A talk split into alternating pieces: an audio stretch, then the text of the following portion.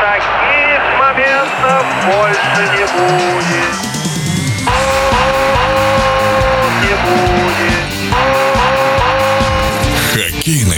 Период. Несмотря на завершение сезона, в клубах континентальной хоккейной лиги продолжается активная работа. В самом разгаре время переходов и обменов. Традиционно активен СКА. Команда из Санкт-Петербурга рассталась с Яшкиным и Жафяровым, но подписали Толчинского и Грицюка, а также вернули из аренды Мичкова. Мнение вице-чемпиона России, хоккейного эксперта Максима Рыбина. Безусловно, СКА себя на рынке ведет активно, наверное, как и всегда. И не стоит этому удивляться, потому что есть возможность, есть финансовый бюджет, и это не проблема. Но другое дело, что нужно в этот бюджет поместиться.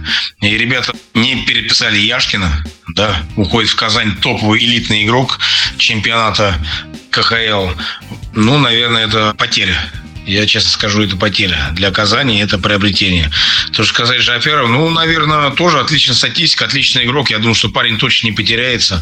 Абсолютно точно будет играть еще много-много лет.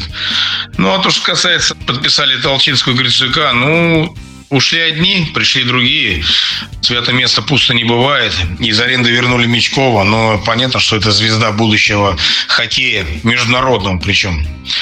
Поэтому парня нужно вернуть, дать ему время, нужно ему играть, а играть он будет, это совсем даже не обсуждается. Это никакая не чистка рядов, и я думаю, что это просто кадровые изменения, финансовые или внутренние дела команды. Действующий обладатель Кубка Гагарина ЦСКА пока ведет себя сдержанно. Всего несколько обновлений в составе. ЦСКА не укрепляется, потому что считаю, у них достаточно сильный, сбалансированный состав.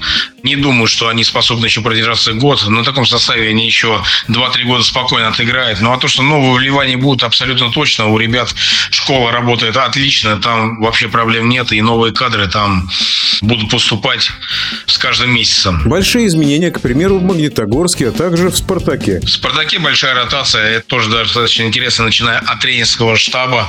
Интересный, мощный тренерский штаб. Посмотрим, что это будет, как все это будет выглядеть. Мы в сезоне посмотрим, не будем какие-то давать прогнозы. Посмотрим. Магнит, туда пришел Разин, безусловно, там делает новые вливания игроков, переподписывает тех игроков, кого он мог бы с кем он работал, какие-то финансовые предложения делает и так далее.